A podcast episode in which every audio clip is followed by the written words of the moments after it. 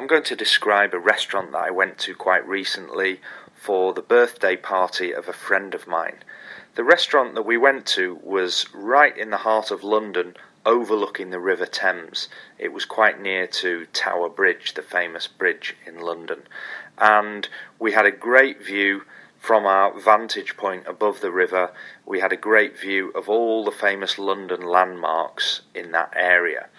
My friend chose the restaurant because of this location, because of the great backdrop. Um, out of the window of the restaurant, we could see all of these iconic places in London, and he thought it was would be a good place to have a celebration, a place that would be memorable for everybody.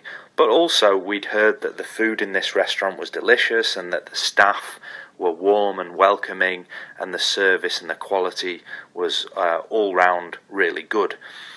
Um, the type of food that we ate there, well, it was um, a fusion restaurant, I think they called it, which meant that there was a, a variety of food choices from all over the world. There were Mexican food choices, Mediterranean, Persian, but also hamburgers and pizzas, that kind of thing. I think I actually had a pizza with various toppings on it myself, and it was really nice. It was a fantastic meal.